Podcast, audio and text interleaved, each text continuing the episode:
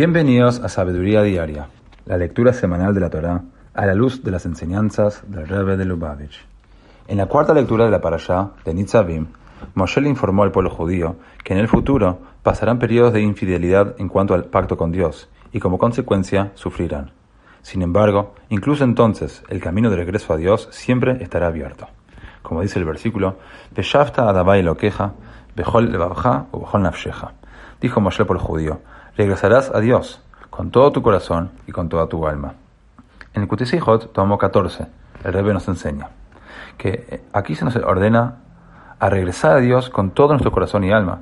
Pero anteriormente se nos había ordenado a amar a Dios, no solamente con todo nuestro corazón y nuestra alma, sino también con toda nuestra fuerza. ¿A qué obedece la diferencia? Amar a Dios con toda nuestra fuerza significa dedicarnos a Él más allá de lo que podemos considerar como normal, es decir, más allá de lo que tiene sentido lógico. Por otra parte, el arrepentimiento requiere que forjemos una relación con Dios de un orden más profundo que la que vivíamos hasta el momento. Esa relación con Dios era demasiado débil como para evitar que cometiéramos pecados y requerir posterior arrepentimiento. Es por ello que necesitamos profundizar nuestros sentimientos hacia Dios, para que Él nos importe más que las veleidades que hemos aprendido a justificar. Así, la Torah nos pide amar a Dios más allá de lo que pareciera normal, a la vez que nos pide arrepentirnos de modo tal que lo que solía estar más allá se convierta en nuestra nueva normalidad.